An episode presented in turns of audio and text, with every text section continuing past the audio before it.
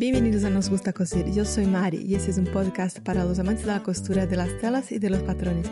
Aquí hablaré con blogs de costura, emprendedoras en telas y mercerías. Pues aquí estamos de vuelta, el episodio bonus de 2021. Después de un año parado, he vuelto con otra entrevista. Y quién sabe, la próxima será solo el año que viene. bueno, no me voy a comprometer a grabar con frecuencia eso lo he hecho en un impulso porque, bueno, tenía ganas de hablar con Silvia de Chitalú. Ella es una profesora de costura, entre otras cosas. Nos va a contar un poco su historia, eh, cómo empezó su empresa, cómo empezó a dar clases eh, y también hablamos un poco sobre cómo dejar nuestra casa más handmade. Eh, me va a contar lo que ha hecho en su casa, en su próxima casa y yo te cuento lo que hice en la mía. Espero que te guste. Hola. Hola, hola Silvia. ¿Qué tal? ¿Cómo estás? Muy bien, bienvenida a mi podcast. ¡Qué emoción!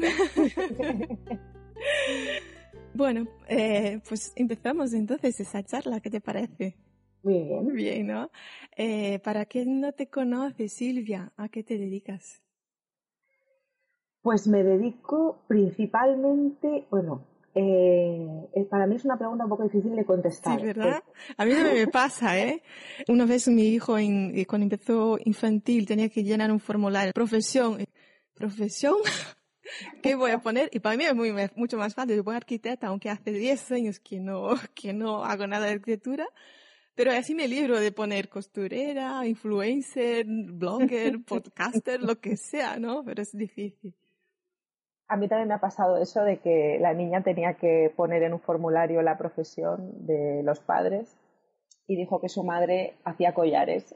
Ah. Bueno. Cogió una época donde hice alguna, algunas pruebas de collares en tela y, puso eso. A ver, eh, realmente yo lo, suelo resumir porque aparte es la parte más importante de, lo que hago.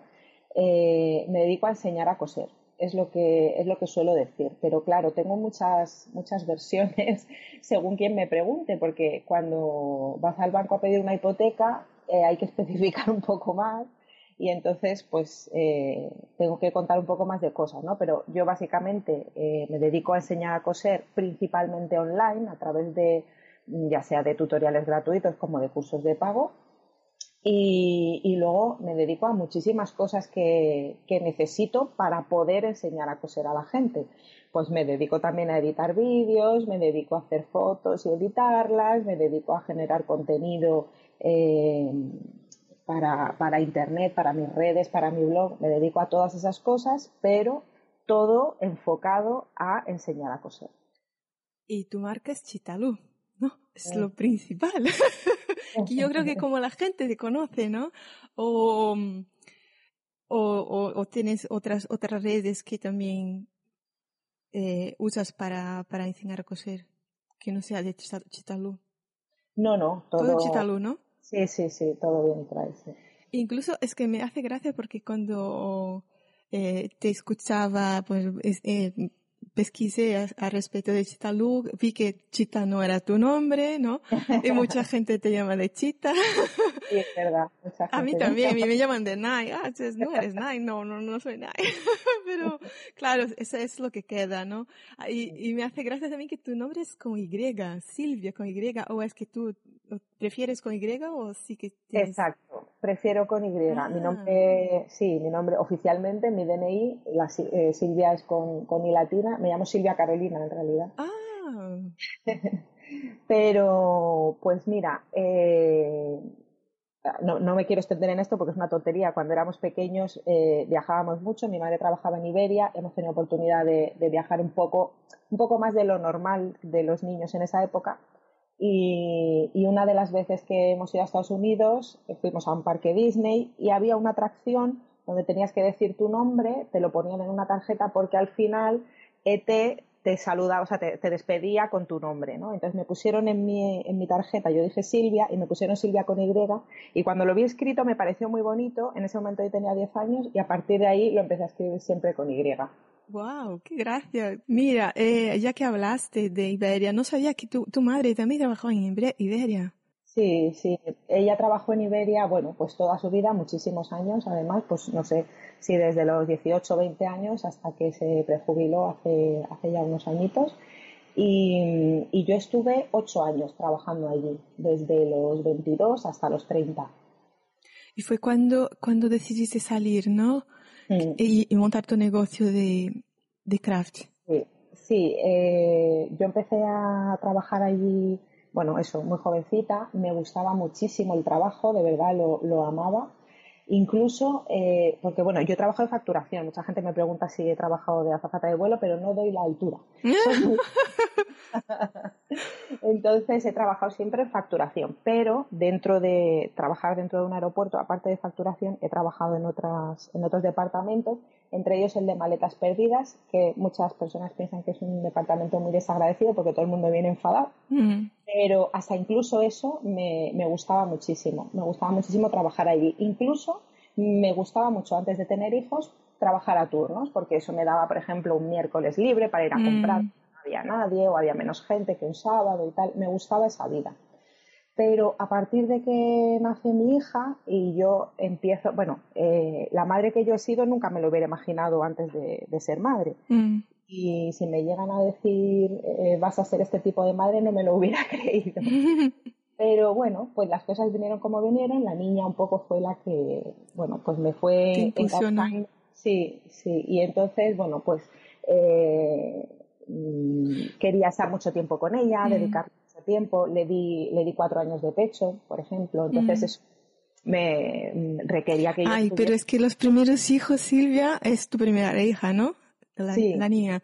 Yo creo que es que los primeros son los mejor tratados, no sé. Sí, y los que te dan el tortazo a lo mejor también, ¿no? Pues esperas hacer las cosas de una manera o tal y de repente viene el niño y dice, no, no, aquí las cosas van así como diga yo. Pero Silvia, eh, tú eh, tú, con, cuando trabajabas en Iberia, eh, cosías cosas y, pues no sé, usabas, sí, sí, bueno, yo tengo aquí que, que ya tenías una familia, pues eso, ¿no? Tu madre cosía, tu abuela cosía. Exacto. Sí, mi madre, mira, mi madre cosía en verano.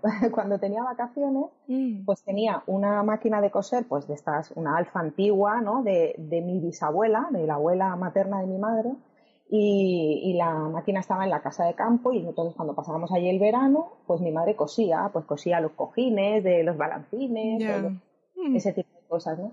Mi abuela, su madre, pues también cosía un poco y su abuela, mi, bisabuela, pues también, o sea, la máquina era de ella y, y, había cosido también, ¿no? No sé hasta qué punto o hasta qué grado, pero sí que es verdad pues que la mujer tenía una máquina y cosía. Entonces, eh, a mí siempre me han interesado las cosas manuales, he sido siempre habilidosa ¿no? para, mm. para esas cosas. Y yo cuando cumplí 20 años, mi abuela Lola, la madre de mi madre, bueno, todas se llaman Lola. Mi madre se llama Lola, mi abuela se llamaba Lola y mi bisabuela se llamaba Lola también. ¿Por qué me llamo Silvia yo? No lo sé. Porque en toda mi vida de pequeña he pensado, ¿por qué no me habrán llamado a mí Lola? La cuestión que, que mi abuela Lola me, me preguntó pues que qué quería yo de, regalo de cumpleaños cuando cumplí los 20 y pedí una máquina de coser. Yo no había cosido nunca.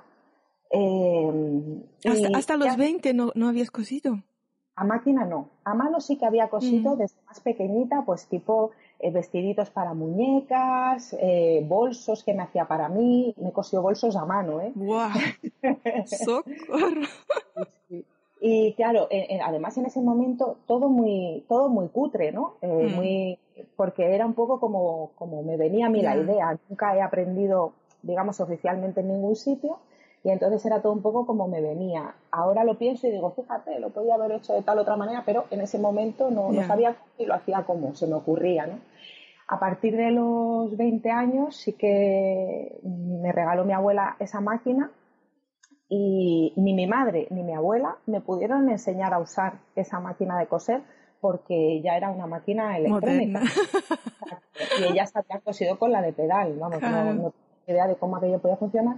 Y entonces yo empecé a, pues a ensayo, error, ensayo, error, muchos años, mucho tiempo me he desanimado también, pues por lo típico que le pasa a tanta gente de que de repente se me hace un lío de hilo por abajo, no entiendo por qué, esta máquina me odia, la quiero guardar otra vez en el armario. Y en este momento cosías que también, pues te, te, atrevías con ropa o solo accesorios? No, mira, al principio, principio del todo, lo primero, primero que hice con la máquina, y eso lo cuento muchas veces en los cursos, eh, los cursos de iniciación, em, lo que hacía era decorar ropa que yo tenía. Ah. Principalmente eh, camisetas, por ejemplo. Mm. Utilizaba puntadas decorativas y le hacía pues como un borde a la manga o al bajo de la camiseta mm. con un hilo en contraste. Pues yo me compraba, por ejemplo, muchas camisetas básicas, blancas, negras, mm. y hacía esas decoraciones con hilo de color porque es que no me atrevía a más cosas porque eh, era una relación un poco de amor-odio, ¿no? Que, esto con el tiempo me he dado cuenta que, le ha pasado a mucha gente y de hecho, eh, gracias a eso, yo me dedico a enseñar a coser porque me he dado tantas tortas a aprender a coser yo sola cuando no existía YouTube. Mm, claro, claro. Pues tortas he aprendido tanto de haberme equivocado que todos los errores que pueda tener la gente o todos los pequeños problemas que puedan surgir a la hora de enfrentarse uno por primera vez a la máquina de coser, a mí ya me han pasado. Mm. Como me han pasado, pues es un poco como, ¿qué te pasa tal cosa? Es por esto. ¿Qué te mm. pasa tal cosa? Es por lo otro. Porque yo todo eso ya lo he vivido. Sí, pero Silvia, entonces, eh, cuando nació tu hija, Tú empezaste con, con pues, tu empresa de, de, de craft ¿Y YouTube vino antes o después? Eh, vamos a ver, yo empecé realmente con la empresa cuando nació el niño. Mm. Yo con la niña todavía trabajaba en ah. Iberia. Sí, eh, seguía trabajando y bueno, cogí una jornada súper reducida, trabajaba dos horas al día de lunes a viernes, nada más. trabajaba de 5 a 7 de la mañana, la niña se quedaba durmiendo con su padre. Cuando yo volvía, él se iba a trabajar. Entonces, ese tiempo lo, lo, pude pasar más o menos así, me apañé bastante bien y todo eso bien. Pero ya una vez que me quedé embarazada del niño, que se llevan tres años, mm. pues eh, empezaron a cambiar un poco las condiciones, ya no era tan fácil que te dieran una jornada tan reducida, ni, ni eligiendo los horarios un poco que tú querías. Y entonces empecé a pensar que necesitaba hacer otra cosa. Y al principio del todo yo pensé en opositar el tema de la costura en ese momento para mí seguía siendo un hobby únicamente. Mm. Entonces, eh, yo en el 2005 fue la primera vez, mi hija nació en 2006, pues en 2005 fue la primera vez que yo vi un blog. Eh, lo abrió un amigo mío, Edu, que se había ido seis meses con su, con su mujer a visitar Asia. Y entonces, para poder tener a la familia un poco al tanto de cómo les iba en el viaje, abrieron un blog y entonces él iba escribiendo las cosas que iban haciendo y tal. las comunicaciones en ese mm. momento no eran, bueno, como son ahora, ¿no? Y mm. entonces, eh, en ese momento ya me interesó tener un blog y tuve un blog sobre mi hija cuando nació. Ah, sí. Sí, pero eso no existe porque era, no, era un blog de esos que, que estaban como dentro de Messenger y entonces cuando Messenger ah, todos esos blogs desaparecieron. Avisaron durante un tiempo para que lo migraras a otro sitio tal, pero bueno, eh, lo dejé perder. Mm. Entonces estaba ya un poquito familiarizada con el mundo de los blogs. Y, cuando me quedé embarazada del niño, de Luis, empecé a pensar que tenía que cambiar de trabajo, que, ya se me complicaba mucho con los dos niños. Mm. Eh, y, pensé al principio en opositar. Pero ¿qué pasó? Que esto era 2008, llegó la crisis y dejaron de convocar oposiciones, con lo mm. cual, pues cambio de planes. Y eh, ahí ya fue cuando empecé a plantearme, abrí el blog y empecé a plantearme, el blog lo abrí en marzo de 2010 y empecé a, plantearme si, si, yo podía vivir de aquello. Hasta entonces no tenías ni YouTube, entonces. No, el YouTube lo abrí en 2011. Y, y, cuando, y cuando nació tu hija, sí que hacías cositas. Tú seguías cosiendo. Desde cuando ganaste en la máquina, hacías cositas y tal, pero para ti, ¿no? Sí, sí, sí. Mm. Para mí, muy como hobby. y, y, ya te digo, muy, muy cutre todo. Yo ahora veo las cosas y digo, madre mía. Pero tampoco había en aquel, tampoco, ah, bueno, si ya no habían blogs, no había inter, no había YouTube, eh, tú hacías cosas sin patrón o con revistas y así a lo loco, ¿no? Sí, a lo loco total. A mí nunca, y hasta el día de hoy, tampoco me gusta usar patrones. Eh, y ya no, yo siempre digo, no me gusta usar patrones de terceros. Fíjate que no me gusta usar ni lo mío propio. Yo a veces hago patrones para hacer cosas. O sea, yo me hago un patrón para hacerme una chaqueta, por ejemplo. El, año pasado me hice una chaqueta eh, que la estoy usando este año porque el año pasado, pues en pandemia, no, no se salía a la calle. Y me hice esa chaqueta y el patrón lo he tirado. O sea, cuando quiera hacerme otra chaqueta, me haré otro patrón. Porque a mí lo que me gusta realmente de todo esto es empezar de cero, inventármelo, mm. ¿sabes? Bueno, también tiene otra cosa, no sé si a ti te pasa, hacer dos, tres veces la misma cosa con el mismo patrón. Yo, yo creo que no consigo y siempre en el segundo ya cambio algo, en el tercero ya otra vez. Sí, sí, me pasa mucho también. Eh, no, hasta incluso, fíjate, en esa primera época, cuando yo abrí el blog y empecé a pensar en vivir de todo esto, en realidad lo que yo hacía era coser y vender lo que cosía. Y cambié de tercio por dos cosas. Lo primero, empecé a encontrarme gente que me preguntaba, en vez de preguntarme cuánto cuesta lo que haces, me preguntaba cómo se hace lo que haces. Mm. Y eh, otra cosa es que me di cuenta que no me gustaba coser en serie. Mm. Me veía profundamente. No te gusta coser, pero te gusta enseñar a coser. sí, a ver, me gusta, sí me gusta coser, pero me gusta inventarme la cosa, ¿sabes? mira, es que tú, estás diciendo una cosa que yo siempre pienso, Silvia, soy igual que tú. Tengo un placer cuando empiezo a coser, pero llega un momento que ya al final, ya del medio para el final de la costura, empiezo a, ya cansarme. no sé si es falta, de paciencia o es que ya, bueno, ya está, ¿no? Es como el juguete nuevo, jugaste un poco, ya está, ya no, no, te, no te entretiene más. Pero sí que, que me emociona más la construcción y pensar cómo voy a montar y cómo queda el final, ¿sabes? Sí. A mí eso me gusta muchísimo también. Silvia, una cosa, eh, eh, eh, que me parece curioso porque cuando te dio el clic, voy a salir, salir de Iberia y voy a montar un negocio y ver si consigo vivir de eso, es que ya tenías intención, o sea, mucha gente que abrió el blog en esta época, yo incluida y otros, otras blogs que conozco, pues lo abrieron eh, para, pues ah, vamos a como que hacer una comunidad de costura, a ver qué, qué cosas, lo que están haciendo, porque era nuestra vía de comunicación en aquel momento, pero no estábamos pensando en, pues eso, ¿no? tener un negocio y, vivir de eso. Y claro, mucha gente con el tiempo empezó a cambiar el chip, pero mm. me parece interesante que ya tú ya tenías esa, esa, idea de, principio. Sí, porque necesitaba un plan B, o sea, necesitaba una manera de seguir aportando a mi familia un sueldo cada mes sin tener que salir de mi casa. Y dije, o me invento algo o me toca meter a los niños en guardería pequeñitos. Mi madre vivía aquí.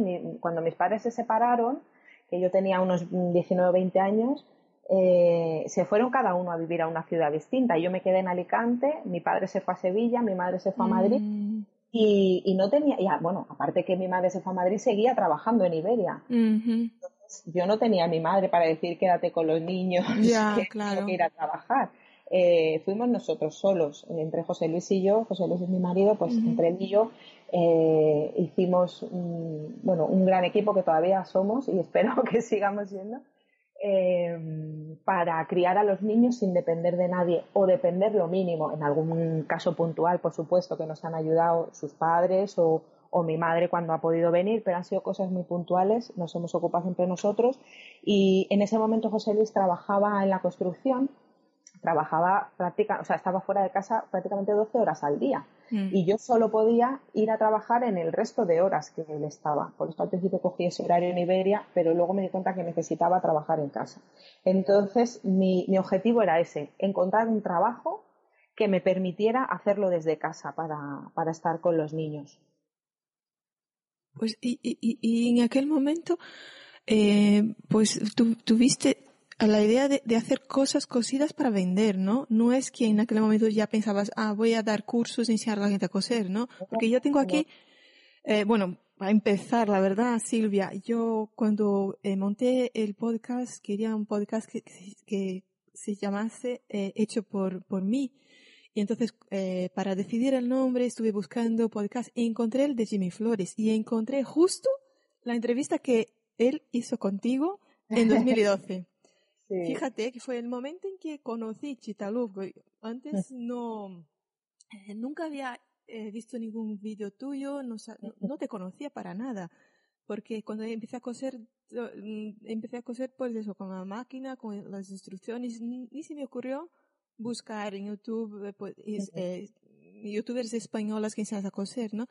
Entonces, cuando escuché eh, tu entrevista, y mira que fue una entrevista súper larga, súper interesante, eh, contabas que eh, montaste esa, tu empresa y vendías cositas no necesarias, eh, pues bolsos, tú cosías para llevar a mercadillos y vender, ¿no? Esa era tu idea al principio ni siquiera hacía mercadillos porque, claro, eh, no quería estar en un puesto o X horas porque quería estar con los niños.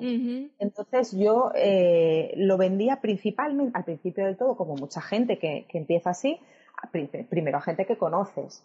Y pues la familia, los amigos, tal, pues que si ha nacido un bebé, que si mm. Eh, mucho, además, eh, me costó mucho eh, que la gente valorase realmente lo que cuesta una cosa que está hecha a mano, el tiempo que lleva y lo que tú tienes que cobrar por eso, ¿no? Y durante mucho tiempo sobreviví gracias a, hacer tartas de pañales, que eran como un complemento a las cosas de bebé que yo cosía y, gracias a eso aquello fue un, poco boom en aquella época. O sea, no me lo inventé yo, quiero decir que se puso muy de moda en esa época y, me sirvió muchas veces para poder llegar a fin de mes porque realmente con lo que cosía no me daba tampoco. Sí, Silvia, y curioso porque en, esa entrevista que, que, hablaste con Jimmy, eh, tú, tú, decías que la venda eh, a la calle era mucho mejor que online, porque claro, en aquella época tampoco la, la, gente empezaba ¿no? a, a, a mirar blogs y también se, se, resistía mucho a comprar online y era mejor. Fíjate cómo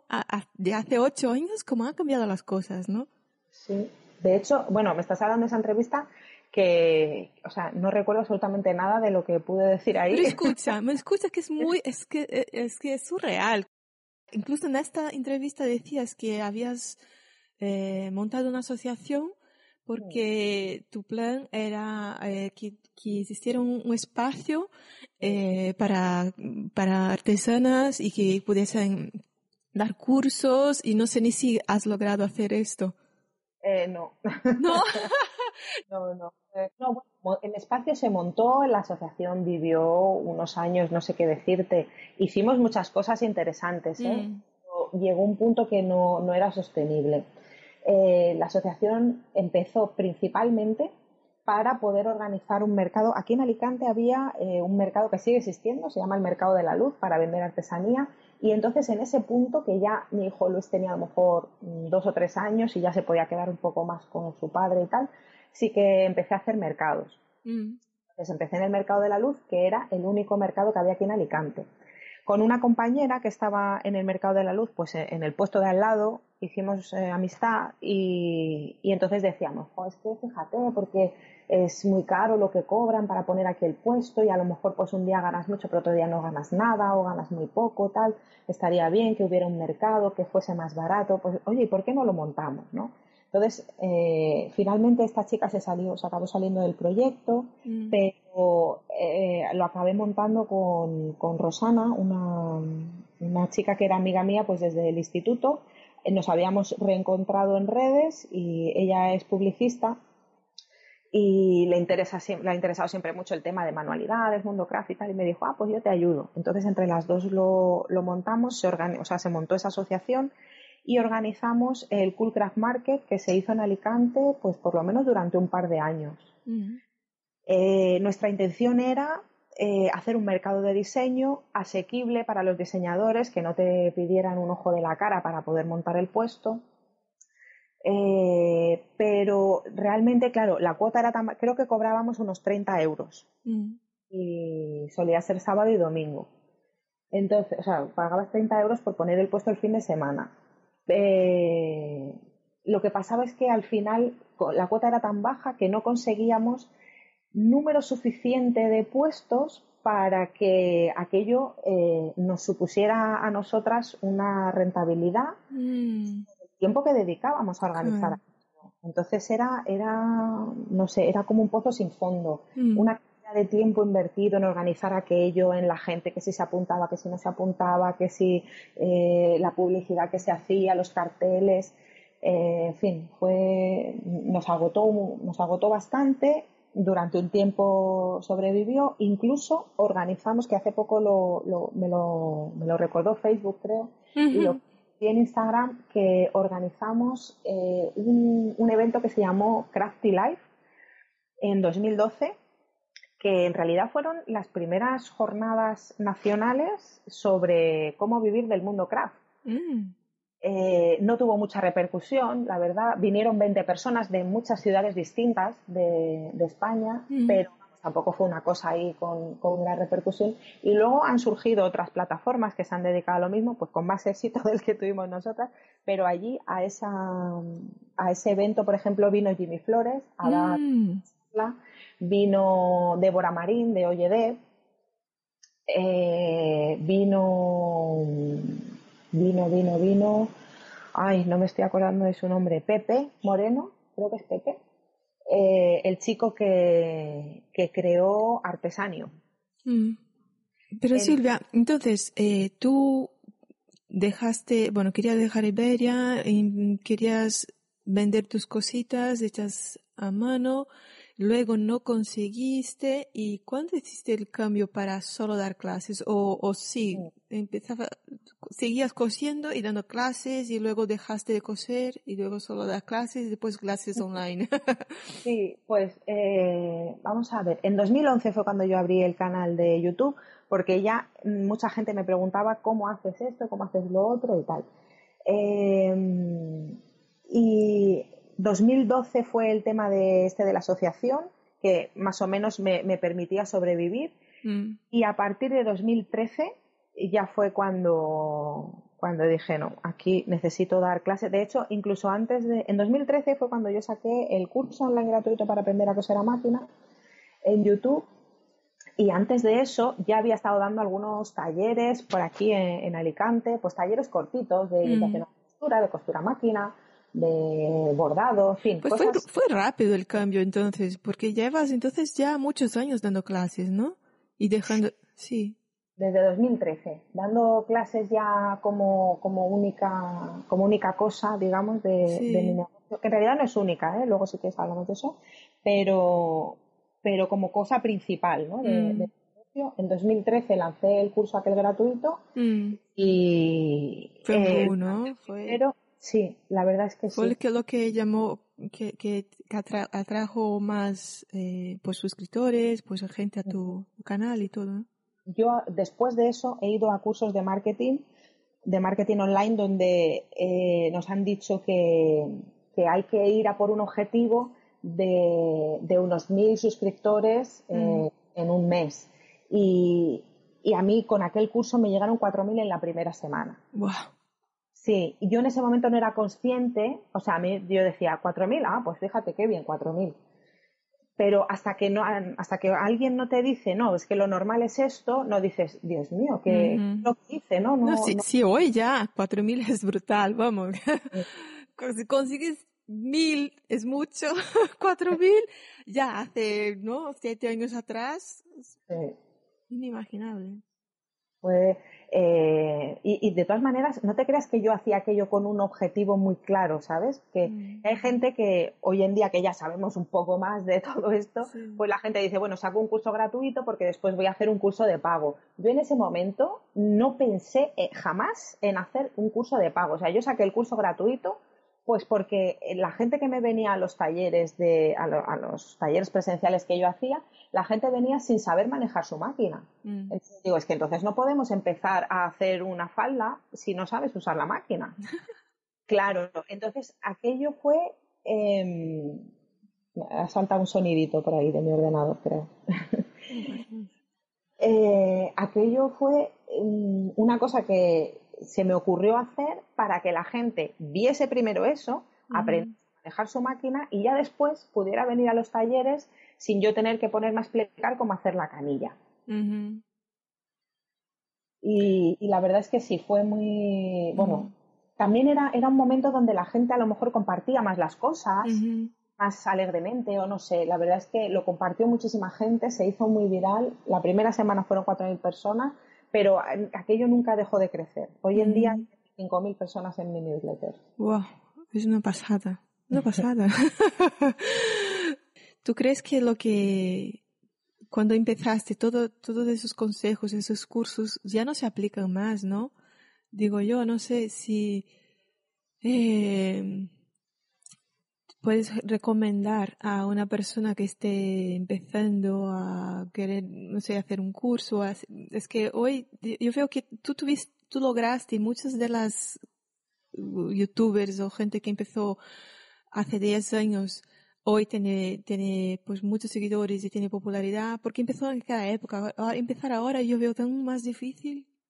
Yo también hay tanta competencia y tanta, y hay cursos saliendo por, por, las orejas y gente te aconsejando y cómo vivir de tu negocio y tal. Y no sé si ya se aplica más las cosas, porque en aquel momento, como no había nada de esto, era tal, y ahora parece que hay que reinventar todo otra vez, no sé. Es una, una impresión que, que ya no sirve más lo que, lo que eh, eh, aprendiste para empezar, no sé. Sí, mm, el caso es que a veces yo pienso, eh, yo tengo, aparte de cursos de costura, también tengo cursos para, para crafters, ¿no? Sí, yo vi dos, ¿no? Tenías de, de vídeo, ¿no?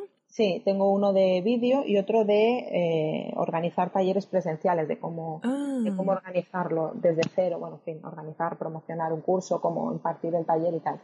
Entonces, yo esos cursos son cursos que me ha costado mucho hacer, que creo, o sea, quería hacerlos porque, porque creo que eh, la experiencia que yo tengo le puede servir a la gente, mm. pero me ha costado mucho hacerlos porque digo, a ver, eh, un poco me, me, me, miro al espejo yo y digo, a ver, nena, de, como de qué vas, ¿no? Que porque tú lo hayas hecho de una manera no le tiene que funcionar a lo mejor a todo el mundo, ¿no? Entonces son cursos que me ha costado sacar porque digo, eh, vamos a, a, poner los pies en la tierra, yo voy a contar las cosas, pero a mí no me gusta decirle a la gente, haz esto, eh, paso uno, paso dos, paso tres y te vas a forrar. Primero porque yo no estoy forrada, eso para empezar. Eh, yo simplemente vivo, afortunadamente pues tengo, tengo un sueldo muy normalito, pero tengo un sueldo pero no me he forrado todavía. yo no le puedo decir a nadie, haz esto que te vas a forrar, porque no sé cómo se hace. Si lo supiera ya me habría forrado yo. Sí, sabes, es, es justo esto que, que me sorprende cuando veo, pues, es marketing, ¿no? En internet y tal. Vive de tu sueño, eh, haz lo que te gusta y ya no tienes que trabajar más toda tu vida. Y pienso yo, ¿de qué están hablando? ¿Qué es esto? Porque vamos, yo, yo, mira, no, no sé si eh, mi perspectiva, porque yo llevo eh, en serio dos años con la costura, eh, digo en serio, pero vamos, lo que digo, yo tengo un blog, tenía un blog desde 2011, o sea, de la misma época que tú, pero no, no tenía la conciencia que tú tenías cuando empezaste con esto. O sea, estoy detrás tuya, pues, siete años, ¿no? Y, y claro, es que cuando yo veo esas frases de, de, pues, de, como, eh, ¿cómo se dice? ánimo personal, no, bueno, estas, esas típicas frases, y, pienso, eso es un engaño, es como cuando dices a los niños, vas al cole a jugar con tus amigos. Tía, es que no va al cole para jugar, va para estudiar, no me cuentes esto, me estás engañando, que esto, no van al cole a pasarlo bien con los amiguitos después de las vacaciones, que no.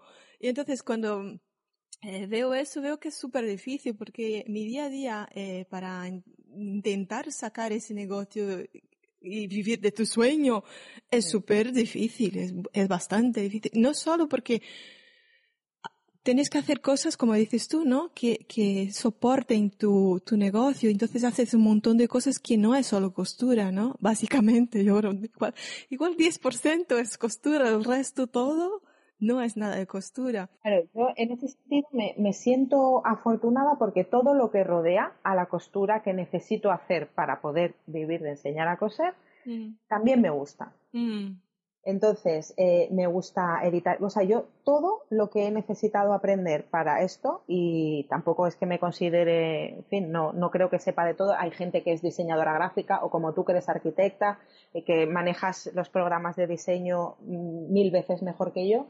Eh, toda esta gente me, va por delante en eso. Mm. Pero yo he tenido que aprender de todo. Y me gusta, eh, he descubierto que me gusta mucho el diseño gráfico, he descubierto que me gusta mucho dibujar los patrones en el ordenador, me he hecho cursos de Photoshop, de Illustrator, para, para poder ofrecer a la gente unos patrones que, pues, que estén, ¿no? Que estén, que estén guay cuando te lo descargues, que no, que no sea el patrón ahí dibujado a mano, que también te digo que luego a la gente en el fondo le da igual. si tú le das el patrón y está dibujado a mano, a la gente le da igual porque le sirve el patrón. Es como, muchas veces la gente dice, yo no me, con el curso este de, que tengo para, para hacer vídeos, la gente muchas veces dice, ay, es que yo no creo que pueda publicar vídeos porque no soy muy buena para editar o no sé editar muy bien. Digo, es que no importa. A la gente no le importa que tú hagas una edición de, de producción cinematográfica. La gente quiere ver lo que tú le vas a enseñar. Y si eso que tú le vas a enseñar le sirve para lo que quiere coser, pues ya está, no hace falta que tengas la iluminación. Claro, pero yo creo que hay dos cosas, ¿no, Silvia? Aquí sí no importa, pero eh, una, una vez que empieces a hacer, vas a querer hacer mejor y eso, te va a llevar a, a ¿sabes?, a tener más calidad.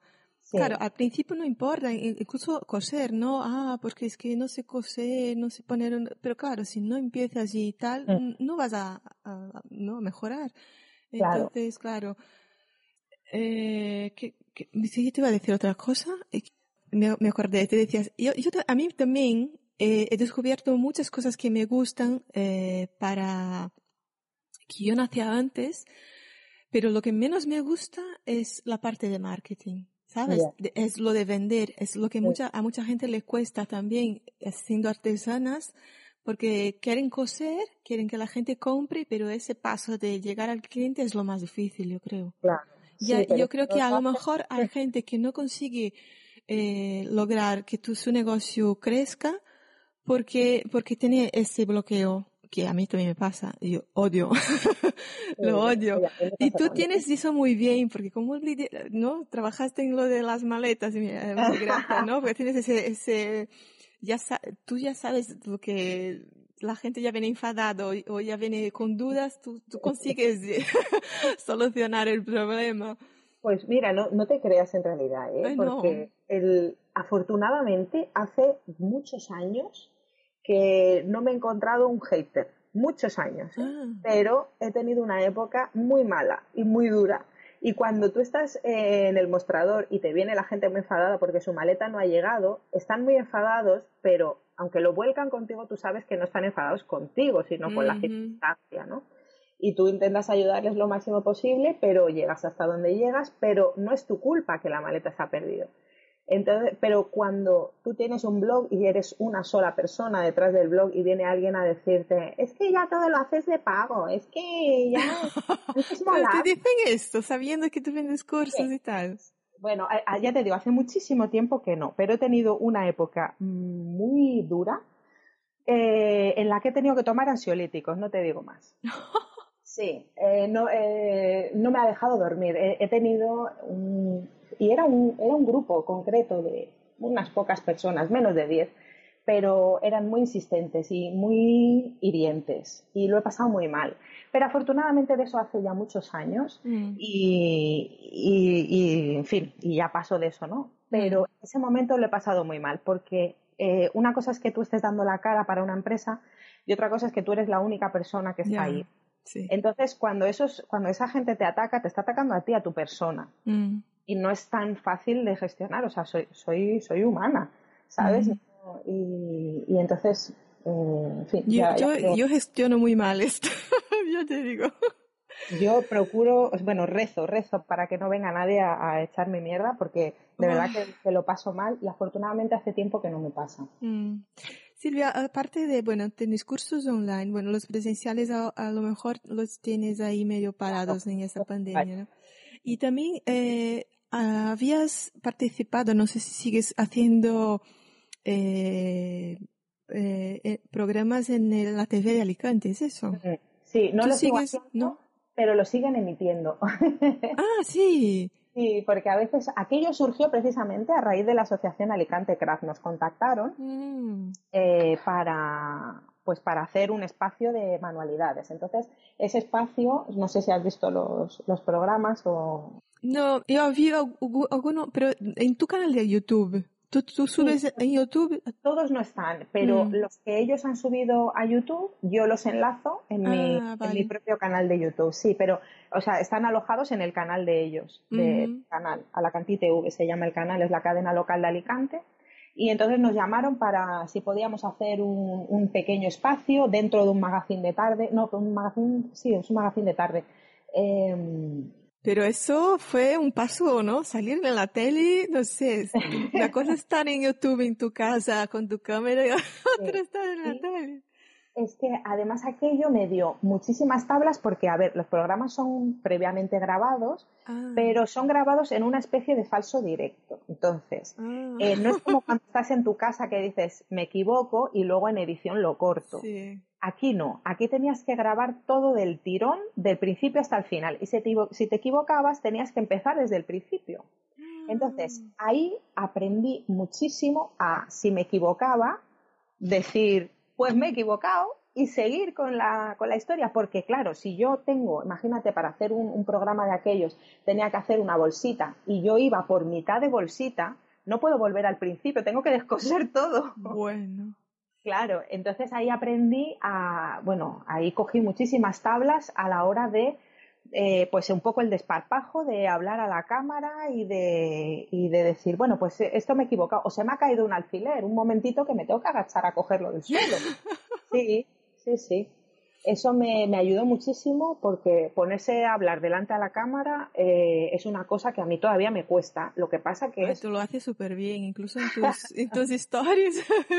Pues gracias, pero incluso yo cuando lo veo me veo como no natural, que me, falta un punto realmente. Ah, sí, no, me noto natural, me, encuentro un poco encorsetada, pero bueno, es una cosa que tengo que hacerlo para comer, entonces no me queda otra. Y, y, ahora, eh, pues ese canal no, no sigue eh, con, con costura o siguen poniendo las cosas antiguas y no hay cosas nuevas.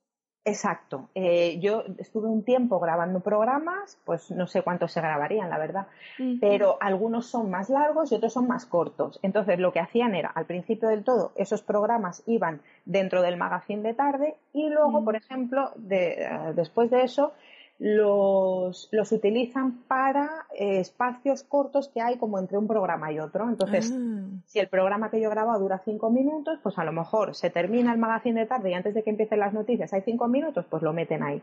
Entonces yo todavía me encuentro gente por la calle que me dice, tú eres la de las manualidades de la tele. placa ahora, digo, claro, es que de eso hace años. Mira, y, y también tienes dos libros de costura. No, eh, libro, una libro de costura creativa y costura con niños. Eh, ¿Eso decidiste hacer por algún motivo? ¿Te, te contaron contigo eh, o ya tenías intención de, de poner en papel? Pues mira, yo hacía tiempo que había pensado, yo esto debería ponerlo en papel, pero tampoco nunca le había dado más bola a la idea. Y un día me escribieron de la editorial Anaya proponiéndome que escribiese un libro de costura eh, básica, como para empezar de cero a coser. Fíjate lo, lo, el shock que fue para mí en ese momento, porque yo decía, no, esto es un timo de internet, ¿sabes? no me lo creía, de verdad, no me lo creía. Y hasta incluso después de firmar el contrato, mm, no terminaba de tenerlo claro. Porque además me decían, no, no, tú libremente, como tú lo quieras hacer. Y yo decía, pero no me vais a decir si tengo que poner esto o otro. Ah, no, no, no, la que sabe de costura eres tú, tú pon lo que tú quieras. Y yo, madre mía. Ah. En realmente el trabajo. Genial, ¿no? Porque tienes mucha libertad. Sí, total, libertad total. Sí, sí, sí. Fue una experiencia muy bonita porque, por eso, porque, porque pude hacerlo como yo quise, pero además la parte más, más dura, bueno, dura, más complicada para mí de aquello fue estructurar el contenido para que fuese lógico, porque esa es una obsesión que yo tengo en los libros, pero también en los cursos y en, mm. videotutoriales y todo, que haya una secuencia lógica a la hora de que yo explico las cosas para que la persona que está al otro lado, aunque sepa cero, lo entienda. Yo siempre procuro explicar para el que no sabe nada. Porque es que puede ser que la persona que me está viendo no sabe nada. Esto a lo mejor es un rollo para las que sí saben. Y dicen, tú, tal vez va a empezar a explicar el no sé qué, en fin. Eh, que si de derecho va con derecho, porque eso, por ejemplo, lo repito mucho en los tutoriales. Pero es que puede ser que hay alguien que está viendo ese tutorial que nunca jamás ha hecho un bolso y no sabe que hay que poner el derecho con el derecho, por ejemplo. Entonces, eh, que todo sea, que todo lleve una lógica, para mí es una obsesión. Entonces, el tema de estructurar el libro, estructurar un tutorial en la cabeza es muy fácil, pero un libro entero, todo lo que quieres contar sobre la costura desde cero hasta poder empezar a hacer unos proyectos, eso me costó un poco. Pero, pero bueno, de ahí lo, ¿Pero lo hiciste. sí, sí. Y luego vino eh, otro, te pidieron otro. Sí, exacto. Eh, de, niños, ¿no? Sí, me dijeron que, fuese enfocado a niños y para que las familias pudieran coser. Eh... Mira, si, me, si me invita una cosa así, Silvia, entro en pánico y digo que no. Es que es, sí, es que yo soy tan, tan exigente, tan perfeccionista que la primera cosa que me viene es no, no, gracias, no, no, no, no, no podré hacer. Pues mira, yo qué sé, yo... Eh... Y eso te pregunto otra cosa, porque es que, claro, eh, yo creo que tienes seguridad porque tienes ideas, ¿no? ¿Cómo mantienes, sabes, de dónde salen esas ideas? siempre tienes muchas ideas, tienes un cuadernito que vas apuntando pues cosas que quieres hacer.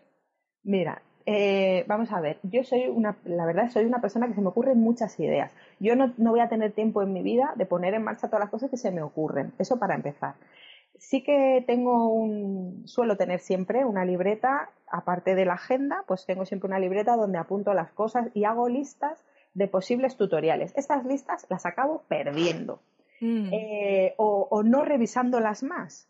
Y siempre pienso, cada vez que termino una temporada, porque yo, eh, mi blog va por, temporadas, empiezo, o sea, como el curso escolar, empiezo en mm. septiembre y termino en junio. En verano no publico nada y siempre digo, no, siempre tengo que descansar en verano para poder preparar la temporada que viene. Nunca acabo de preparar la temporada que viene porque digo, ay, madre mía, otra temporada y ahora pues ya he contado todo. ¿Qué, podré yo eh, Pero si lo eres tan estructurada, tía, es que me das envidia, me das envidia. bueno, yo sé como tú de apuntar, pero es que no, no soy capaz de estructurar nada, no soy, no, no consigo voy haciendo así y, yo creo que lo que haces está bien porque ya tienes un plan, ¿no? Aunque no sigas. Exacto, tengo un plan que no sigo y luego voy muy a salto de mata. ¿Por qué? Porque, bueno, mi marido siempre dice que yo eh, trabajo bien solo bajo presión. Esto es verdad. Mm. Eh, de hecho, eh, te voy a contar una cosa, que es que yo, bueno, publico siempre los jueves, ¿no? Mm. Entonces, muchas veces, muchas, a lo mejor ahora voy a quedar como, fíjate, súper super antiprofesional, ¿no? No lo sé, pero bueno, es igual, te lo voy a contar. Casi, casi siempre el tutorial del jueves lo hago el miércoles. Mm. Entonces, el miércoles por la mañana lo grabo, por la tarde lo edito, por la noche me siento un momento, lo coloco todo en el blog, me escribo un post de mil palabras, porque ¿sabes qué pasa? Que si yo tuviera que escribir de, no sé, economía o de, no sé, o de moda, que me interesa muy poco, pues me costaría un montón. Mm. Que hay veces cuando leo blogs sobre copywriting, creación de mm. contenido, no sé qué, no, el miedo al papel en blanco. A mí el papel en blanco no me da nada de miedo, porque cuando tengo que escribir el post, lo que estoy escribiendo es eh, unas pinceladas un poco de qué va el vídeo que, va unido al post, pero también cosas que si las contase en el vídeo, el vídeo sería eterno. Mm. Entonces utilizo el post para eso. Entonces empiezo a escribir y, sin darme cuenta en media hora he llenado mil palabras. Entonces no me cuesta. También es verdad que llevo muchos años eh, haciendo esto todos los miércoles. Sí. Eh, entonces, pues claro, a veces la gente me dice, eh, ¿puedes hacer un tutorial de no sé cuánto? Y a veces digo, sí, cuando tenga un hueco. A veces no es que no tenga el hueco porque tenga toda la agenda súper programada de, de, los próximos tutoriales, sino porque como lo acabo haciendo el miércoles, necesito que sea una cosa que para mí sea fácil de hacer que, y que lo pueda hacer rápido mm. y porque necesito publicar al día siguiente. Eso sí que es una cosa que me gusta siempre publicar el jueves y no fallar.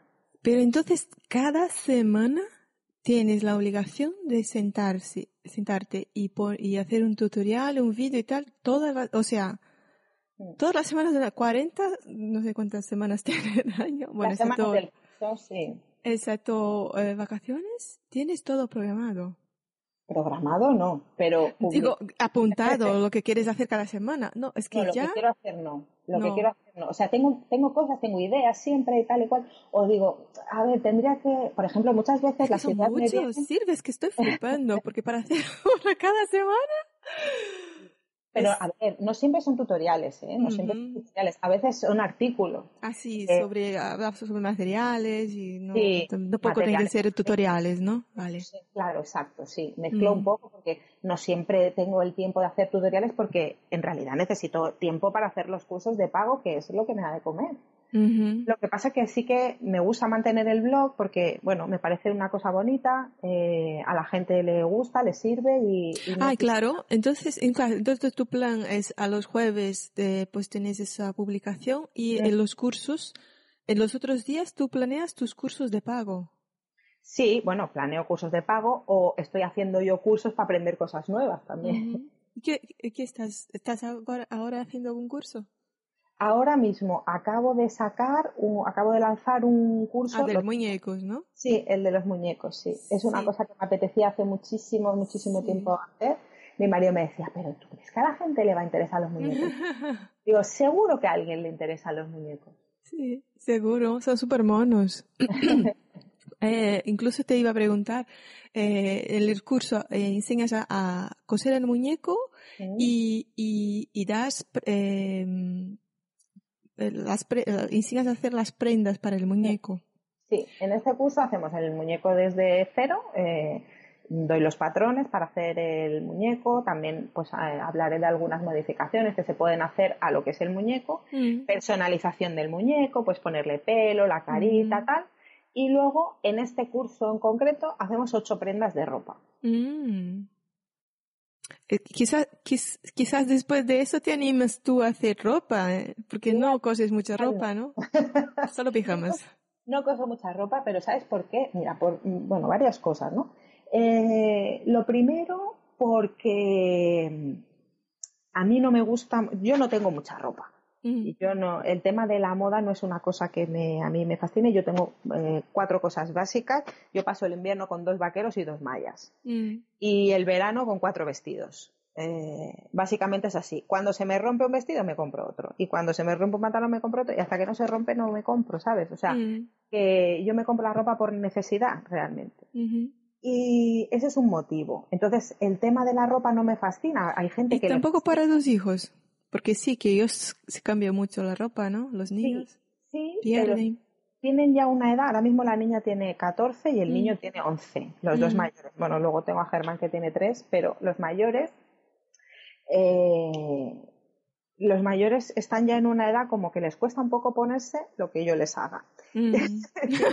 una cosa que de hecho les he hecho alguna cosa y tal de salir a la calle, los pijamas sí se los ponen, pero lo que es de salir a la calle se lo pone una temporadita y luego regulín, porque a lo mejor no es la ropa que mm. llevan los amigos, la que se ve en la calle, la que tal. Mm. Entonces, por ejemplo, ahora, el otro día he ido a comprarme unas telas precisamente para el curso este de los muñecos y venía mi hija conmigo. Y había una sección donde había un montón de rollos de tela de cuadros. Y dice, ay mamá, pues sabes que estas telas de cuadros ahora se llevan un montón, no sé qué. Y bueno, los reyes le han traído unas botas de estas eh, tipo Dr. Martens, no son originales, pero bueno, de ese tipo, ¿no? Y, le digo, ah, pues fíjate, un pantalón así de cuadros, eh, así ajustadito, con esas botas que tienes nuevas, pues te quedaría muy bien. Y dice, ay mamá, puedes comprar la tela y me haces el pantalón. Digo, ¿Qué? ¿Qué? Tu hija te pidió que cosiera el pantalón. ¡Qué guay! Entonces, bueno, pues ahí tengo la tela de cuadros y, le haré un pantalón. Mm. ¿Y, también lo haces ah, con, sin patrón o sí que le hago este patrón de cero, sí. Mm. O sea, yo sí que, sí que fui a una academia de corte y confección. Cuando yo ya me di cuenta que realmente esto iba a ser mi trabajo, dije, bueno, no puedo ir yo aquí a salto de mata con cuatro cosas que se me han ocurrido cómo hacerlas. Mejor será que me forme. Mm fui a una academia de corte y confección y eh, el sistema de confección que se, que se, enseñaba en esa academia es una, una variante del sistema Martí, que es como el mm. más famoso, o de los más famosos, es una variante y se llama Macris. Mm. Entonces, ese es el sistema que yo he estudiado, pero cuando llegué a la manga, la academia cerró. Entonces, no terminé realmente la formación.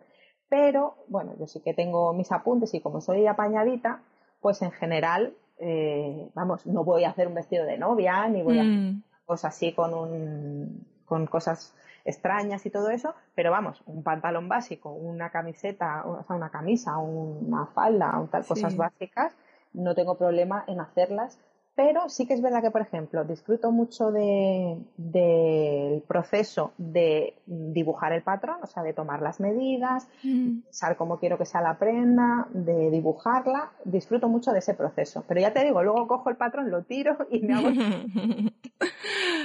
Mira, Silvia, hablabas antes de, tus cursos, pero eh, ¿tienes eh, ganas de hacer, de aprender otros cursos tú?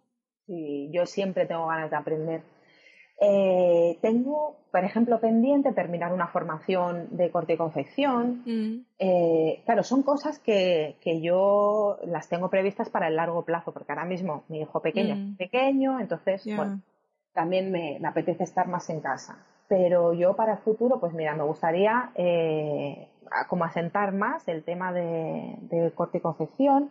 Me gustaría aprender más diseño gráfico, Mm. Eh, me gustaría. Mm, es que me, gustaría aprender marquetería también, que no tiene nada que ver. Sí, no, cosas, cosas que nada que ver, sí, te pregunto así en general. Me gusta, el, mundo del marketing me gusta mucho también. Hasta incluso mm. durante un tiempo he pensado, bueno, a lo mejor yo podría trabajar para, para alguna empresa haciendo esto que hago yo para Chitalu, pero podría hacerlo para otra empresa. Me gusta mucho ese mundo y de hecho mm. estaría más cómoda haciéndolo para un tercero, que no mm. siento que me tengo que vender a mí misma. Pero bueno, no me da tiempo para todo, pero me gusta mucho. El mundo del marketing y de la publicidad me gusta mucho. Me gustaría aprender mejor edición de vídeo. Eh, en fin, todas las cosas tecnológicas que tengan que ver con, el trabajo, mm. eh, me gustaría aprender más y, de, cosas manuales siempre quiero aprender más. Y tengo, vamos, tengo un trato con mi marido que hemos dicho que cuando ya todos los niños sean mayores y ya se puedan quedar todos solos en casa y no tengamos que estar siempre uno y tal y cual, que nos vamos a apuntar los dos a aprender a bailar tango. Bueno, pero dentro de un poco tu hija ya es más mayor y puede quedar con, con ellos y ya está, no, no, no va a tardar mucho, ¿no? Unos cuatro, cuatro años así. no sé, no sé si luego ella cuando pasen cuatro años querrá más estar en la calle que en la casa. ¿Y, tienes otros hobbies así, mm, aparte, porque claro, igual la gente que nos mira así haciendo costuras y tal piensa que nos solo nos gusta costura, ¿no? ¿Haces otras cosas así, tipo deporte o mm, alguna otra actividad? Pues mira, no tengo mucho tiempo, la verdad, para esas cosas, pero eh, yo he sido deportista de, joven, he hecho gimnasia artística durante 8 o 10 años por ahí, eh, de competición además. y, me ha gustado siempre mucho el deporte pero bueno, pues luego la vida me ha llevado por otros sitios y en este momento no. A mí me gustaría, o sea, a mí no me gusta mucho ir al gimnasio. A veces mm. por decir, bueno, por lo menos me muevo y hago algo, pero no me gusta mucho el gimnasio ni las clases así de aeróbico, eso no mm. me gusta mucho. A mí me gustaría poder tener un deporte que me guste y practicar ese deporte. Lo que pasa que, claro, la gimnasia artística no es una cosa que yo ya con 40 años que acabo de cumplir y, la espalda así como la tengo, no soy yo para hacer piruetas en el aire ya. Pero me gustaría encontrar, yo qué sé, pues un pádel, un tenis, un, mm.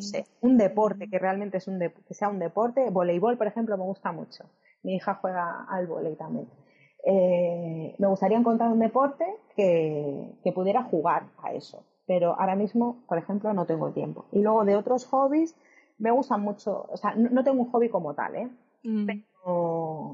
Pero, me gusta mucho todas las cosas que sean manuales, todo, todo me gusta, mm. me interesa y tengo una adicción muy fuerte a los cursos de doméstica.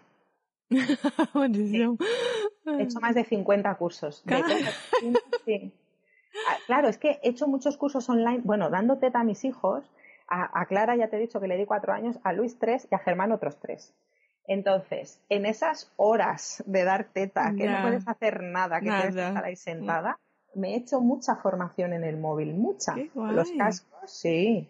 O sea, ¿qué recomiendas, no? Los, los cursos de doméstica. Totalmente, totalmente. Mm. Sí, sí, sí, sí. Ya te digo, me he hecho más de 50, pero de distintas temáticas. Temática craft, pero también, ya te digo, pues de edición de vídeo, de Illustrator, mm. de Photoshop, de muchísimas cosas. Entonces, ¿tú, tú jamás volverías a trabajar en, en Iberia o pues en horario, ¿no? Lunes a viernes. ¿Estás cómoda con, con... en principio no, ¿no? En principio no, no. O sea, echo de menos algunas cosas como, por ejemplo, tener compañeros de trabajo, eso sí. Mm. Pero, o quedar para irte a desayunar y todo eso. Pero bueno, también tengo mis amigas que quedamos todos, los, todos los... Ahora ya con el tema de la pandemia se relaja un poco, pero eh, solíamos quedar una vez al mes para comer o para cenar. Somos un grupito de cuatro amigas y eso la verdad es que me, me da la vida. Pero yo veo que te, organizas súper bien, Silvia. Y además, yo, además vuelvo a decir, ¿no? Si, si cuando, cuando empezaste eso ya lo tenías claro, yo creo que es, es importante eso, no tenerlo claro. Porque es como una meta, ¿no? Es que voy a hacer, quiero hacer y ya está. Monto mi vida así, la estructuro y la sigo y ta, estás cómoda. Estoy muy cómoda, sí. Tenía, tenía una motivación muy fuerte que era estar en casa con mis hijos. Mm. Entonces, eso es lo que no me deja abandonar, porque, coño, he tenido ganas muchas veces de decir, no puedo más con todo esto. además, contando que tu marido también, eh, pues, hace un buen, hacéis un buen equipo, ¿no? Pues, ¿no?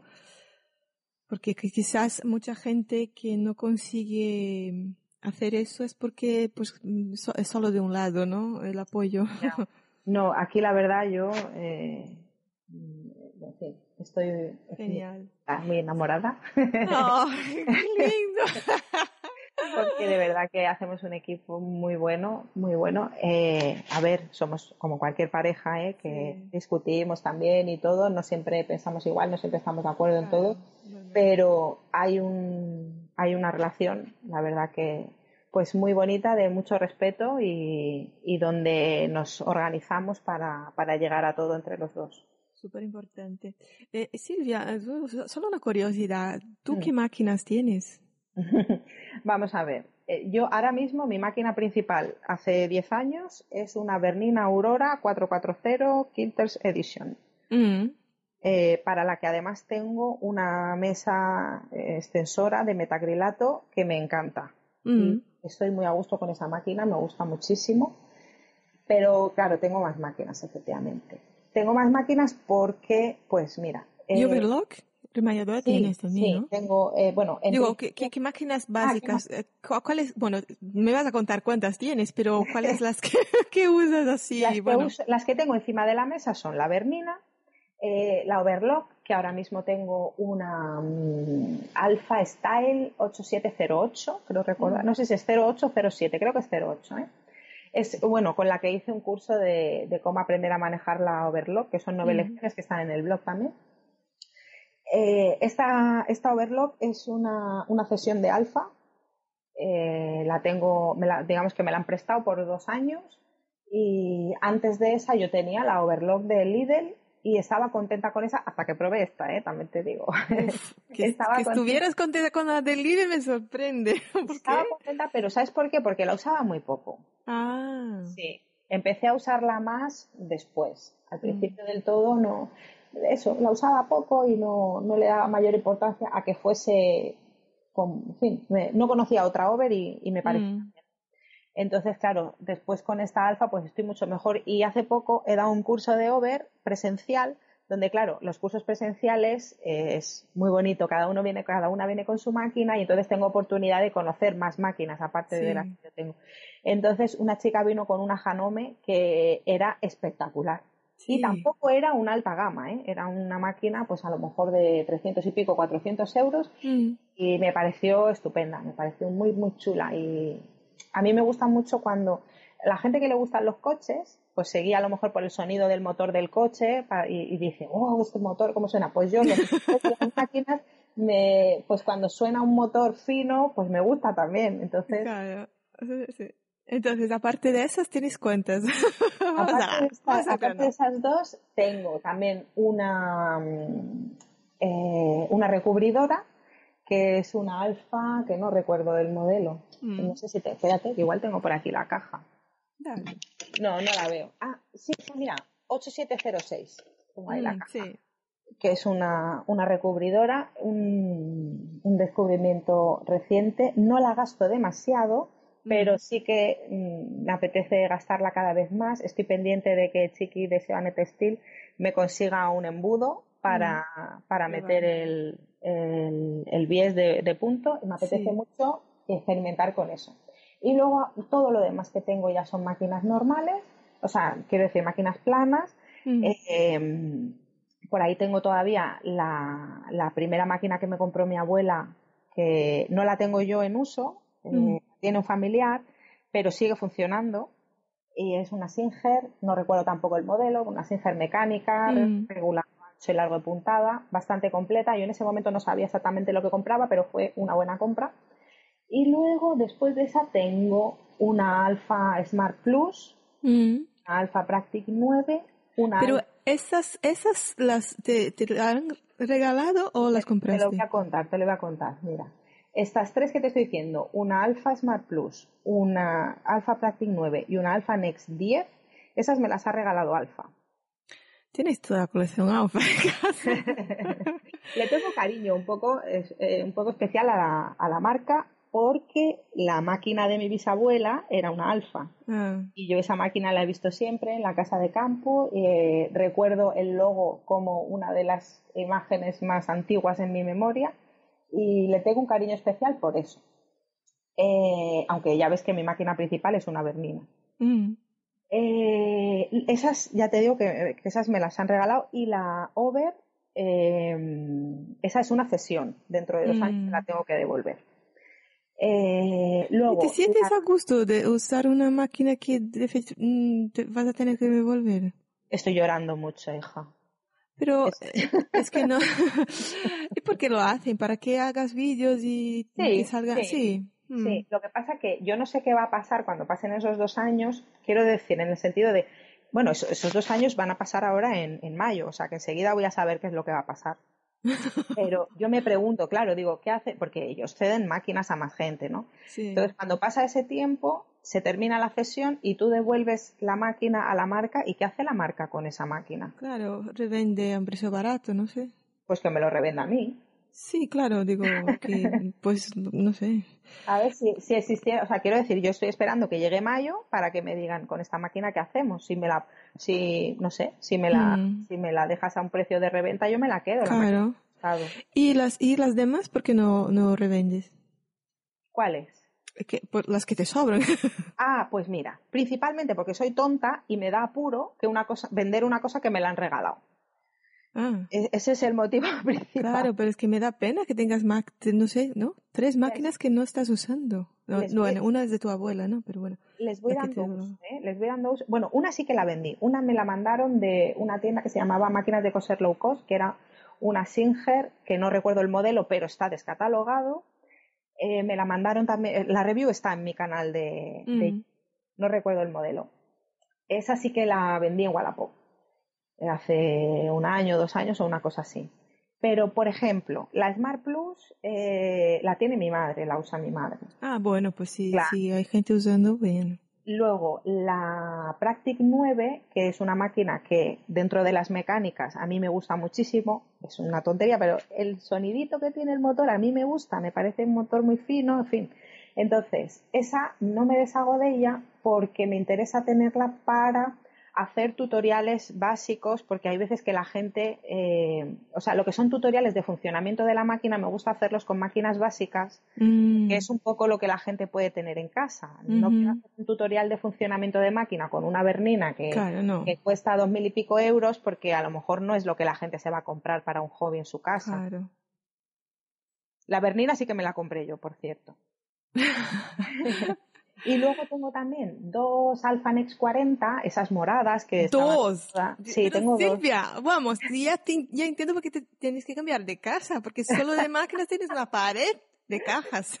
Sí, pero todo tiene una razón de ser. O sea, esas dos máquinas, esas dos Alphanet 40, las compré cuando empecé a dar cursos presenciales y no mm. y la gente quería venir a hacer el curso, pero me decía, pero no tienes máquinas para, o sea, mm, es que yo no tengo máquina todavía o no me quiero llevar la, mi máquina o tal. Entonces compré esas dos para tenerlas yo en el taller cuando, cuando empecé a dar cursos presenciales. ¿Nunca pensaste en abrir un espacio para cursos de costura Chitalu? Un pues espacio tuyo. No, porque lo que no quiero es estar atada a un horario comercial. De hecho, me, mm. han ofrecido abrir uno de estos espacios de costura, de historias hiladas, de alfa, abrirlo aquí en Alicante, que no lo hay, pero se lo agradezco mucho a Alfa, de verdad. Pero no, yo no quiero estar en una tienda en horario comercial, quiero estar en mi casa. Bueno, pues Sí, eh, bueno, es que es otra historia, ¿no? Dar clases. Bueno, tú, tú das puntuales, ¿no? Exacto, em, sí, sí, sí, sí. A mí tampoco me gusta eh, ponerme clases para, yo que sé, todos los martes o todos los jueves, no. Yo hago cursos monográficos de cuatro horas, algunos he dado de ocho horas, que hacemos cuatro horas por la mañana, nos vamos a comer eh, a un barecito todas juntas y, luego seguimos cuatro horas por la tarde. Eh, pero me gusta que sean una cosa puntual. Por varias cosas. Primero, porque no me gusta obligarme a mí a tener eh, una cosa fija eh, un día por semana o X días por semana mientras tengo todavía un niño pequeño. Y luego que, que así me puedo poner yo los cursos cuando me viene bien a mí. Pues ahora, por ejemplo, lo suelo hacer en fin de semana también, que es cuando a la gente le viene un poco mejor. Y pues mira, voy a hacer un curso ahora de tal cosa, este fin de semana que lo tengo más despejado, pues lo voy a poner en este fin de semana, propia web. Bueno, Silvia, entramos en la segunda parte de este, ya llevamos un buen rato hablando, que quería hablar contigo sobre costuras para dejar tu casa más handmade. Y ahora mismo que acabas de comprar una casa nueva, ¿no? Estás ahí de mudanza. Yo no sé si antes eh, has cosido para tu casa cosas o si, o si ahora sí que quieres planear cosas para tu casa nueva. Sí. Pues mira, eh, al, en la otra casa, eh, esa casa hemos vivido ahí 17 años y cuando, cuando la compramos yo no cosía demasiado, tenía la máquina, pero era esa época pues en que pues me peleaba mucho con la máquina y no conseguía hacer cosas que realmente dijera qué chulo me ha salido esto, ¿no? Entonces, en ese momento no cosí prácticamente nada para, para la casa. Cuando nacieron los niños, pues hice a lo mejor cambiadorcitos para los mm. bebés y tal. Luego resultó que hicimos una reforma en la casa y fue una reforma integral, donde, o sea, eh, la casa estaba de, origen, hicimos, se tiró todo por dentro, todas las paredes y todo, mm. hizo todo nuevo, con todos los muebles nuevos, con todo, hasta el último lazo, como dice mi marido. Entonces ahí no, no había opción de, de hacer cosas porque ya estaba todo. Mm. Ahora en la casa nueva tenemos una circunstancia distinta. Nos cambiamos de casa para que me quepan todas las máquinas, pero también para que quepamos nosotros, porque la otra casa eran tres habitaciones, una de las cuales era para mí para trabajar. Y claro, solo quedaban dos, una para nosotros y otra para los niños, era demasiado poco. Sí. claro, ahora nos vamos a una casa, bueno, eh, están ahora, están a punto de empezar la reforma no, va a ser integral porque es que ya no tenemos tanto dinero. Mm. Nos hemos comprado una casa de 190 metros cuadrados. Pero es enorme. Yo vi un vídeo que pusiste en tu stories y me dice, wow, y además es, es em, una planta, ¿no? Sí, sí, sí, sí. Sí, es un, o sea, de hecho es un, es un piso en un edificio. ¿Es un piso? Sí. Ah, yo pensé que era una casa, casa. Oh, no, no, no. Ah, vale, pensé que era una casa. Mm. Sí. Bueno, yo a lo mejor soy un poco... Pero es grande, pero vamos. mi marido le, le da alergia al campo, entonces, bueno, nos, toca, nos toca vivir. Bueno, yo también disfruto ¿eh? de vivir en, en, la ciudad y tener cerca cosas y, y, que los niños tengan transporte y tal. Mm. Entonces, eh, nos hemos ido a 500 metros de la casa antigua. No queríamos salir del barrio, pero necesitábamos mm. más espacio. Esta casa es justo el doble, o sea, la otra casa eran eh, 92 metros y esta es 184 exactamente. Dios, tienes una, una habitación solo para las máquinas y otra para coser. Pero sí que tengo cinco habitaciones, entonces tengo una para cada niño, otra para nosotros y otra para coser. Mm. Entonces, ¿qué pasa? Que la casa es muy grande y aunque hemos vendido la otra, pero no somos ricos, ¿no? Entonces hay que hacer un poco de reforma también y, ya no nos queda ya tanto dinero como para todos los muebles nuevos y todas las cosas nuevas y tal y cual. Con lo cual, y tampoco es necesario también muchas cosas, ¿no? Eh, entonces, en, este, en esta casa, en esta ocasión, sí que tengo eh, la oportunidad de hacer algunas cosas más para la casa. Además, porque cuando nosotros vendimos la casa nuestra, la dejamos amueblada, salvo cuatro cosillas que nos llevamos, y esta casa la vendían amueblada también. Entonces, de lo que el dueño anterior ha dejado, algunas cosas no vamos a aprovechar, pero otras sí vamos a aprovechar, como algún sofá, mm. que el estampado es muy feo, entonces, por ejemplo, pues ya ando pensando en hacer alguna funda.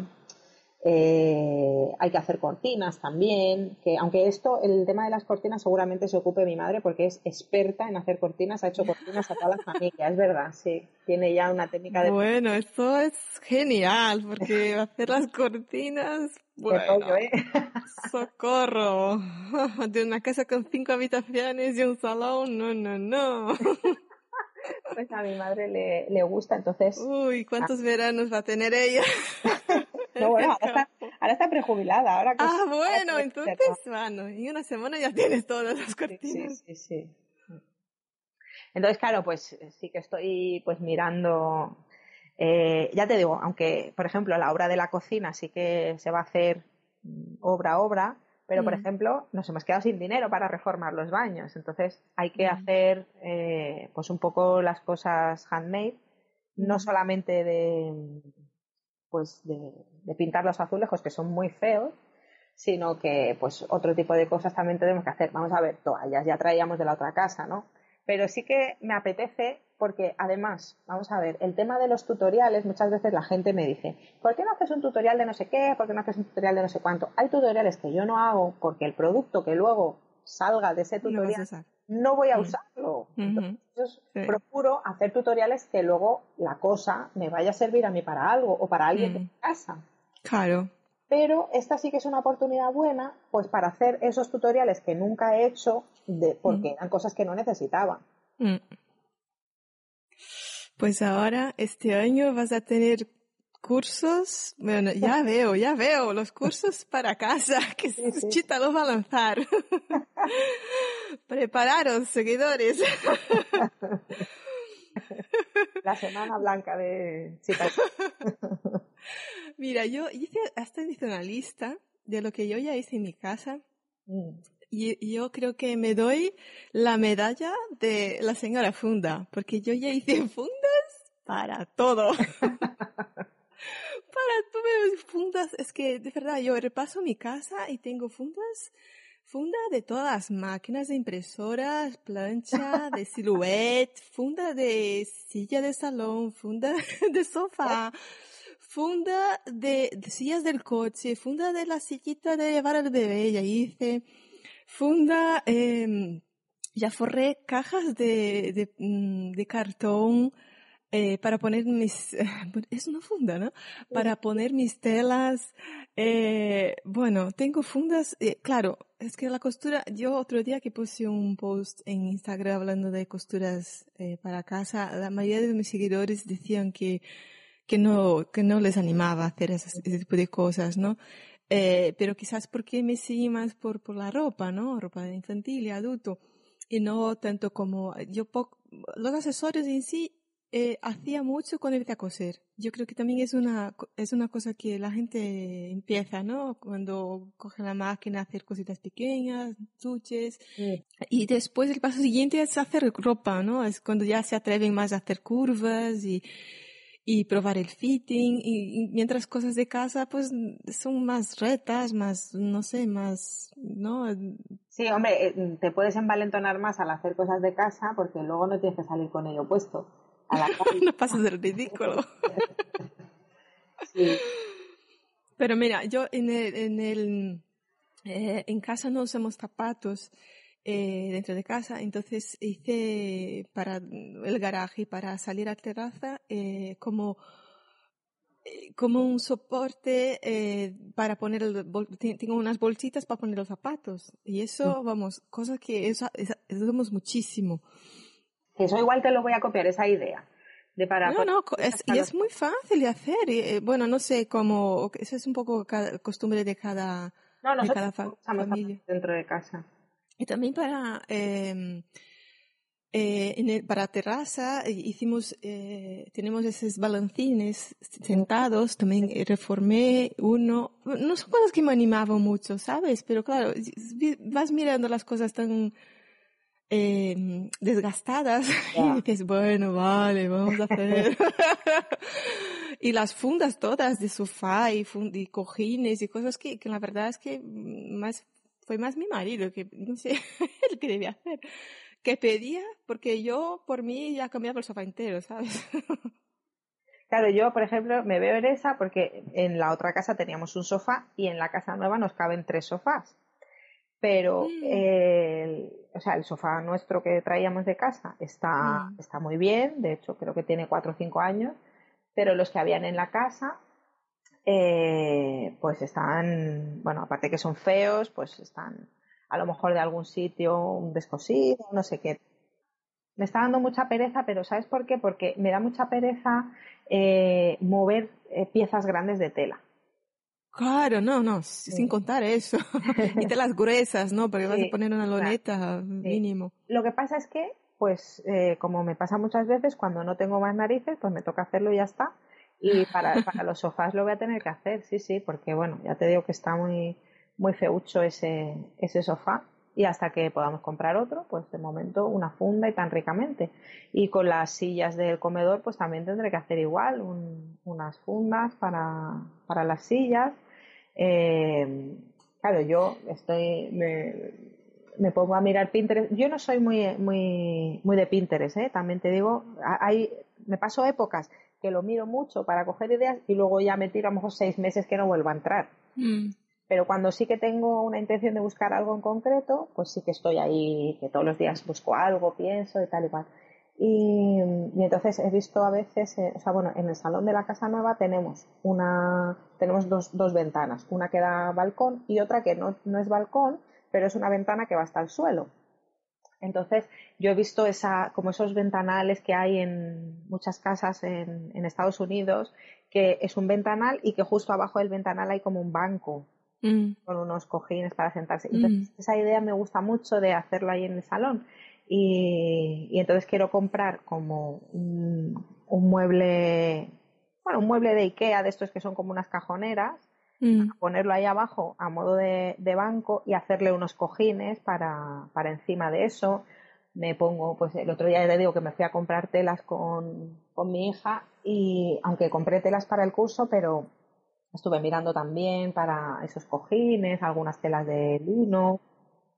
Tela para el sofá también va lata, ¿no? Claro. Encontrar Yo he visto, por ejemplo, eh, telas de loneta para hacer en, en alguna tienda local de aquí, tienda física, ¿no? Mm. eh, lonetas que digo, bueno, pues me podría servir bien una loneta un poco finita para hacer funda de sofá, pero luego pienso, es que la veo y digo, es que no me gusta exactamente, busco una cosa un poco más bonita, un poco más, y claro, a ver, ¿cuánto me voy a gastar para hacer una funda de sofá? Tampoco quiero, que la idea es eh, aprovechar el sofá antiguo porque, pues por, por ahorrar, ¿no?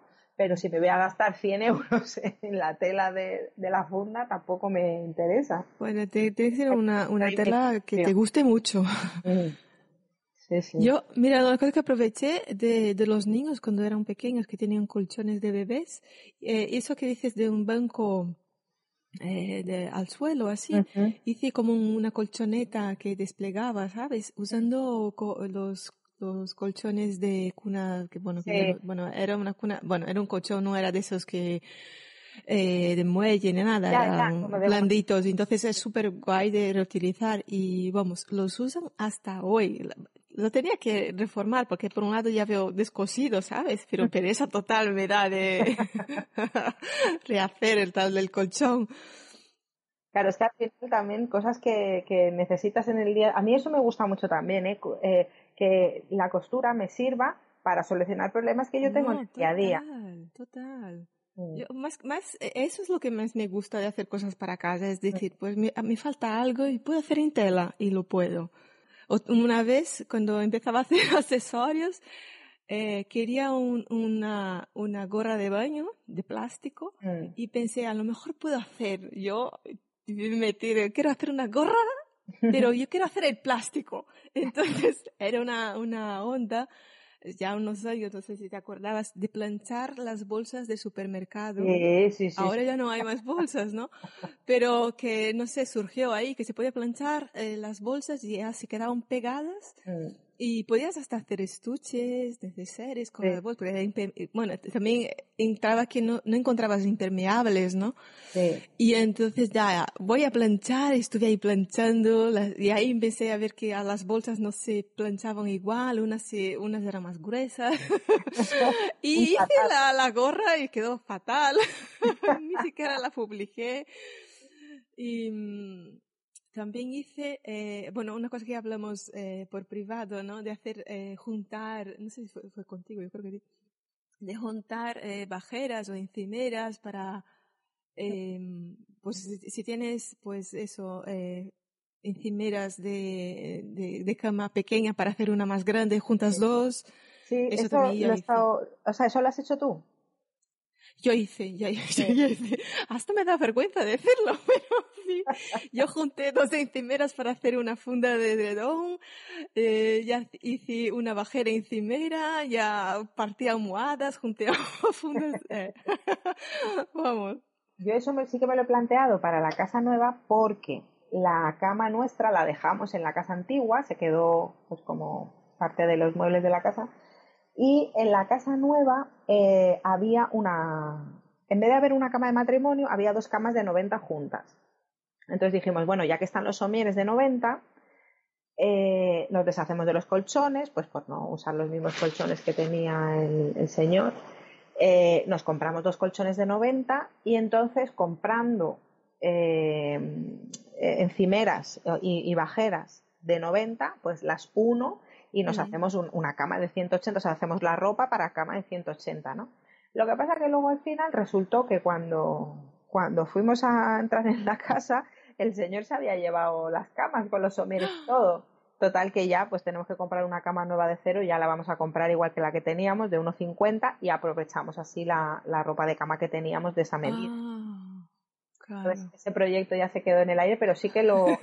porque le dije, chicos, compramos dos edredones de 90 y yo los uno por el medio y todas las amas y todo se, se une por el medio.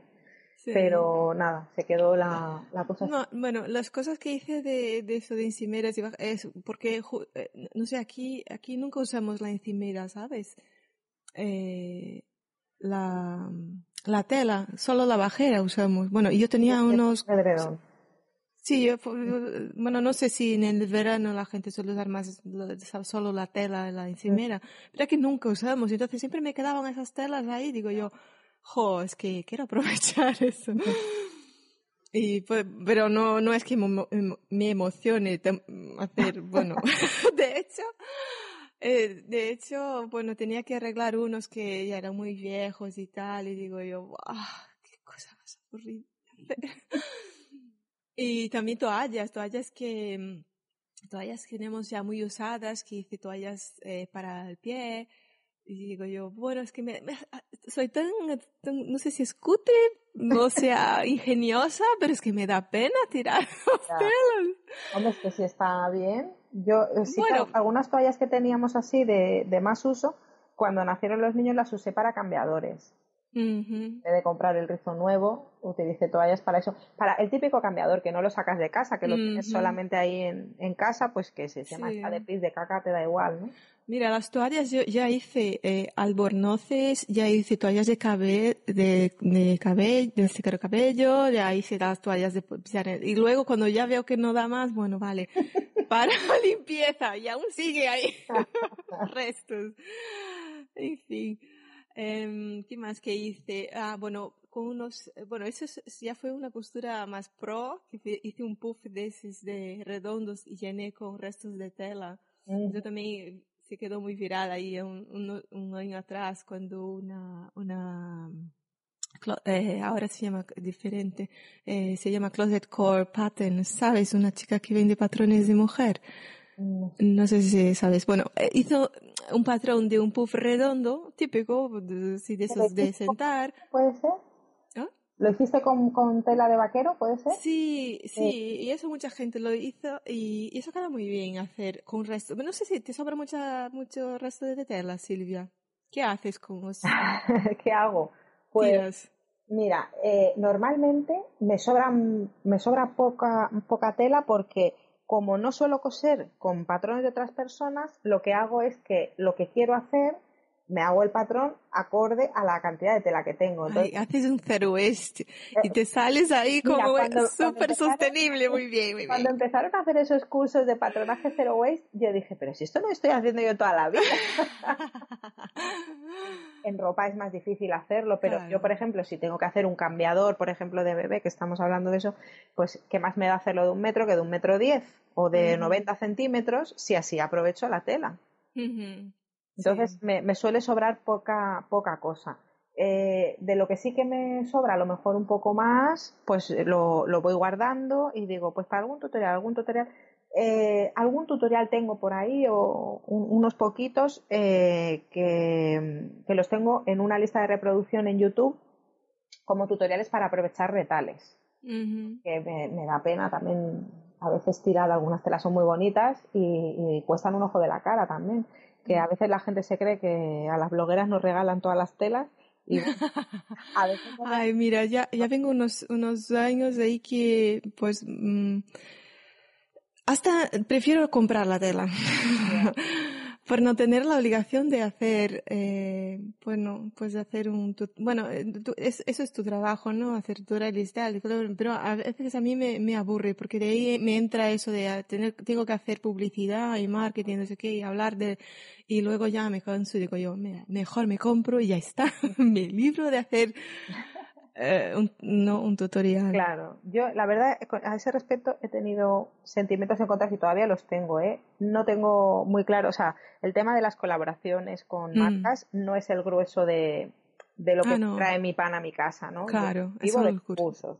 Entonces, si de repente sale una colaboración y me regalan las telas, bien, si sale una colaboración donde la marca pues quiere pagar por un post patrocinado con un, que lleva un vídeo, que lleva eh, un patrón gratuito que lleva una publicidad, pues estupendo. Pero la verdad que me, yo que sé, me salen uno o dos por temporada. No es una cosa que yo lo busco, sino que en alguna ocasión me lo proponen a mí y bueno, a veces lo hago. Pero tengo una experiencia mm, agridulce en el sentido de que empresas muy grandes que, mm. cuyas cuentas son públicas y puedes saber que a lo mejor están facturando 25 millones de euros al año, eh, esa gente te, racanea mucho las colaboraciones. No todo el mundo, eh, pero es la, experiencia que yo he tenido con algunas marcas grandes y, dices, jolín, ¿qué necesidad tengo yo? Si esto yo no necesito para comer.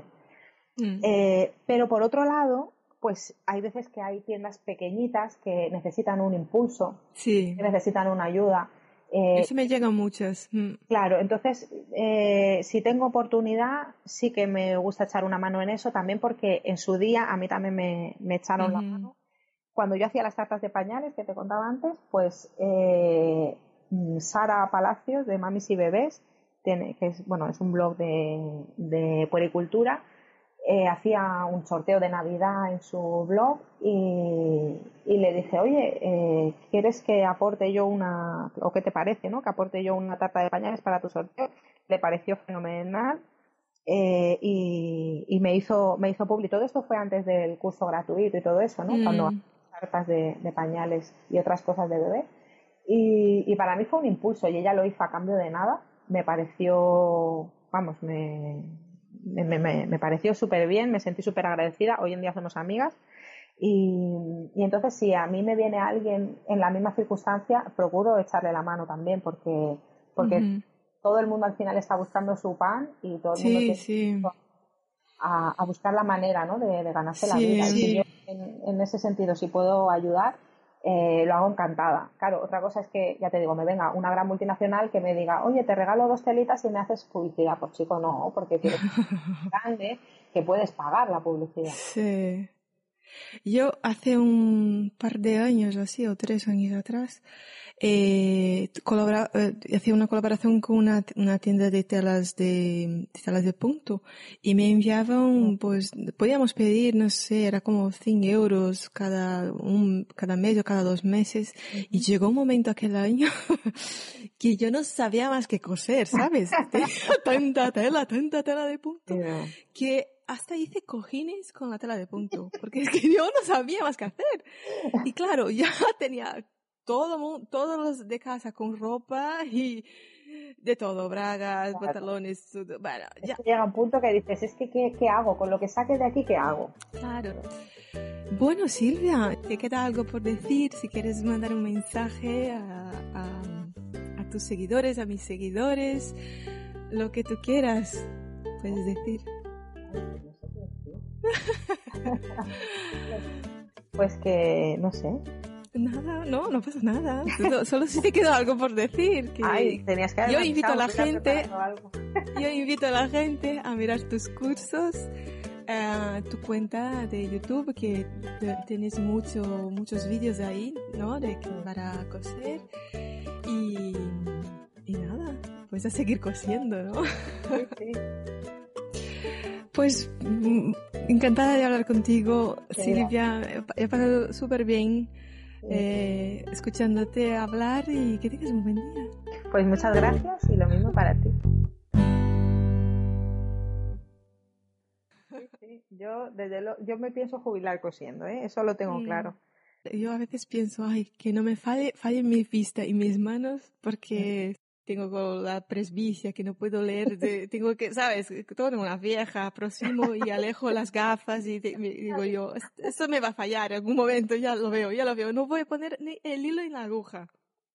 Mira, ¿sabes yo qué pienso a veces? Porque eh, antes que te decía que a veces digo, uy, otra temporada y ahora que voy a contar. Eh, después de todos estos años, si miro para atrás, digo, bueno, al final yo cada temporada he dicho, y ahora qué más voy a contar si he contado todo, y al final siempre saco algo para contar, ¿no? O que se me ocurre a mí o que me lo sugieren o lo que sea, mm. siempre hay una manera de, que la cosa siga funcionando y siga todo. Entonces yo tengo esa especie de confianza, que a lo mejor es un, poco confianza infantil, ¿no? Pero yo siempre tengo confianza de que todo va a ir bien, porque sé que si no va bien de esta manera, me, me desvío un poquito de camino y sigo por otro sitio. Yo ah, eh, me, me da la sensación de, que desde que empecé con, con, esto he cambiado de camino muchas veces y no, no me da pereza, me gustan mm. cosas nuevas. Eh, si mm. algo no me funciona, pues bueno, pues fuera eso y hacemos otra cosa. Entonces, siempre que sea pues dentro de, de, este mundo, que es el que me gusta, eh, algo encontraré para, para poder seguir por supuesto. a la gente a coser y, y pudiendo eh, pues eso, eh, mantener a mi familia eh, haciendo algo que me gusta y que a la gente le pueda servir.